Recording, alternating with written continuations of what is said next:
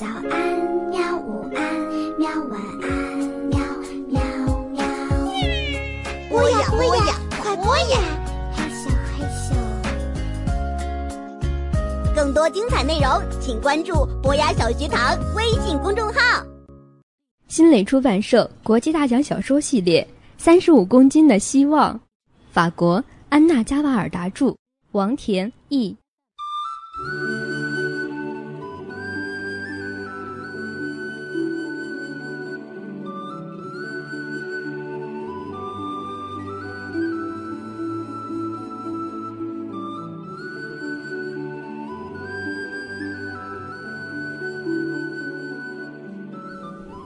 第十章，帮帮我！我没有去医院看他，任何人都不能去，禁止探视，因为我们身上最微小的细菌都有可能要了他的命。我去了奶奶家，看到他的时候，我惊呆了，他看起来比以往更脆弱、更消瘦。仿佛是一只淹没在蓝色睡袍里的小老鼠，我像个白痴一样站在厨房中央。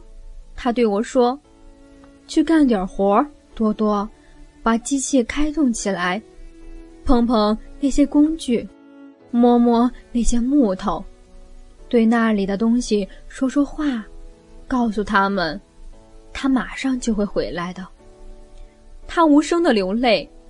我去了。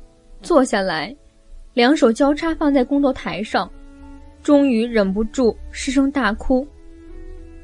那么长时间以来，一直藏在心底深处的眼泪都流了出来。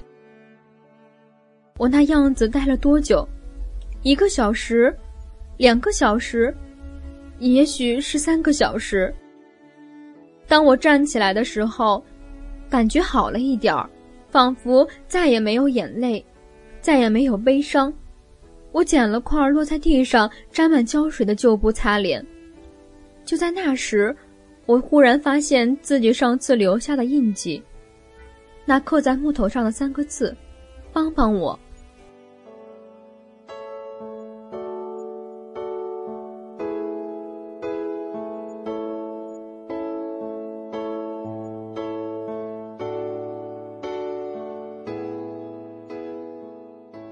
第十一章，新的开始。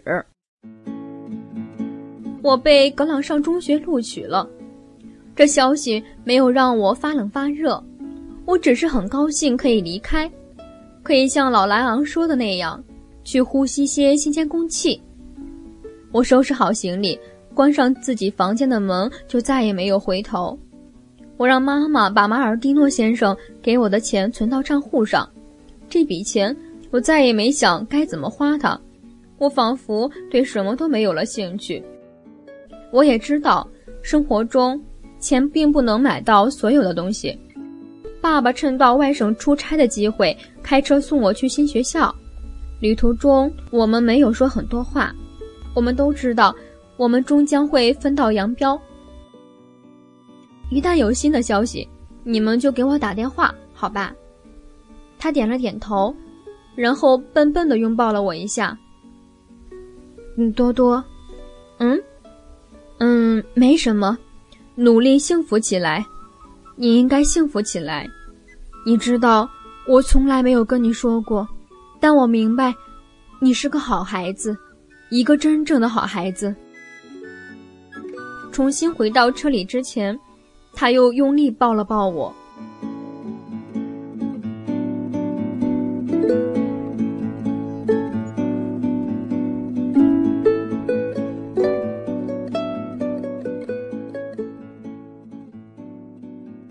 第十二章，最优和最差。我不是班上最好的学生，甚至是最差的学生之一。再仔细想想，好像我还真是最后一名。但是老师们都很喜欢我。一天，法语老师维尔努夫人发给我们阅读理解的作业，我只得了二十分里的六分。我希望。你剥香蕉皮的机器可以更强劲些，他微笑着对我说：“我相信他们喜欢我是因为这个，因为我寄出了那封信。这里所有人都知道我成绩很差，但却铁了心要摆脱困境。在绘画和手工课上，正相反，我是头儿，特别是手工劳动课，我比老师懂得还要多。当同学们束手无策的时候，他们第一个来找的人就是我。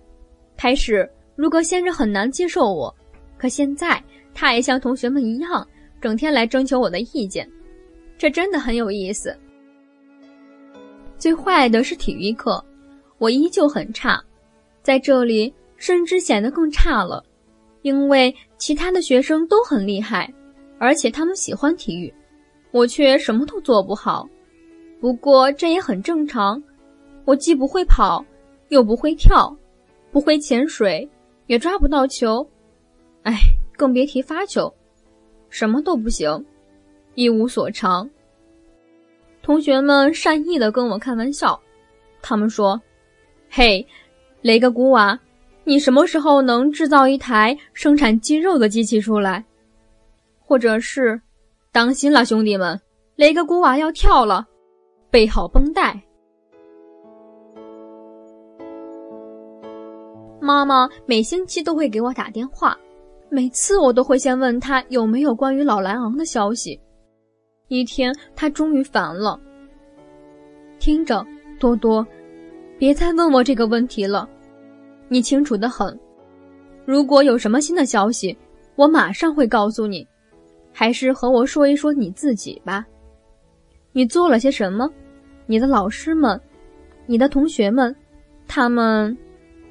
唉，我什么都不想跟他讲。